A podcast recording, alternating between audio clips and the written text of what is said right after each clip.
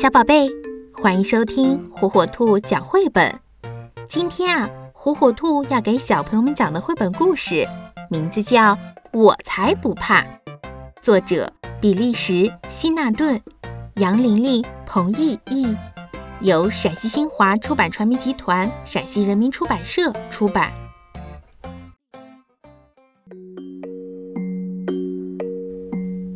夏天的天气真热啊！拿在手上的甜胡萝卜冰淇淋还没舔上一小口，就快要化了。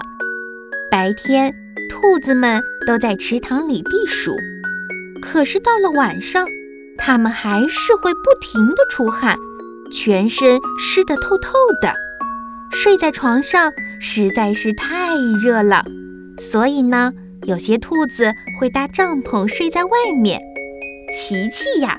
也想睡在外面的帐篷里，于是他就问爸爸：“爸爸，你能帮我搭一顶帐篷吗？”我很高兴帮助你，可是你敢一个人睡在外面的帐篷里吗？当然了，我一点儿也不害怕。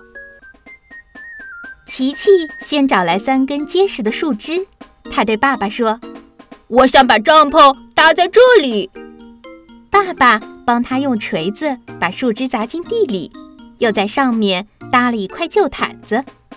搭帐篷可不简单，可是琪琪却知道该怎样去搭。这个时候，妈妈给琪琪和爸爸送来了柠檬汽水。妈妈，我今天晚上睡在外面哟！琪琪向妈妈宣布：“太棒了！”可是你敢一个人睡在外面的帐篷里面吗？当然敢，我一点儿也不害怕。当月亮升上来的时候，琪琪就去帐篷里睡觉了。他已经悄悄地在帐篷里藏了好些东西。睡在这里舒服吗？爸爸和妈妈问。哦，是的，一切都很好呢。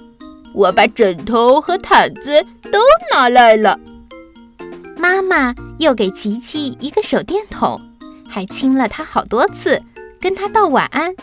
然后爸爸和妈妈就回到屋里，把琪琪一个人留在了外面的帐篷里。帐篷里面呀，是又好玩又凉快。琪琪数了数他藏进来的甜胡萝卜，然后他吃了一根。把剩下的整整齐齐地排成一排。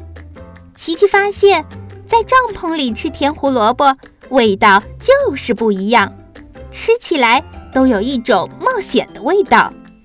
接着，琪琪又把超人披风给披上了。只要一披上这件超人披风，他就什么都不怕了。他用手电筒开始到处的照，他朝枕头后面照。朝毯子下面照，又透过毯子往上照，透过自己的手照，还把手电筒往自己的嘴里照。琪琪在帐篷里还玩起了手影游戏，他做了一个能咬人的怪物手影，啊呜啊呜！突然，周围一片漆黑，手电筒的电池没电了。琪琪缩在毯子下面。他想，在外面的帐篷里和在自己的房间里太不一样了，各种东西发出的声音也不一样。蟋蟀在叽叽的叫，猫头鹰在响亮的咕咕叫，远处的一只青蛙在呱呱的叫，也可能是一只猫在学青蛙叫。一只胖胖的黑猫，长着像狐狸一样的尖牙。是什么东西在帐篷外面沙沙的响？琪琪赶紧抓起胡萝卜塞进自己的耳朵里，这样他什么都听不到了。他也听不到有人小声地说：“嘘，我猜他睡着了。”琪琪躺在那里一动也不动，只有眼睛转来转去。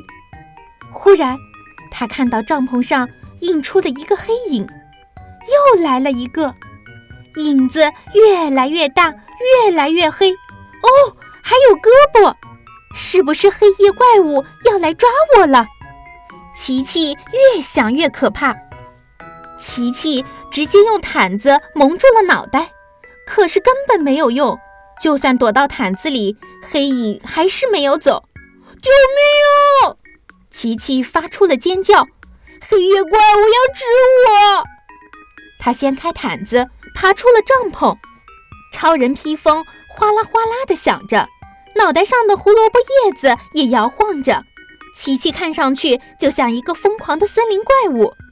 他听到身后有叫喊的声音，于是转过身来，看到了，呃，被吓坏的爸爸妈妈。爸爸！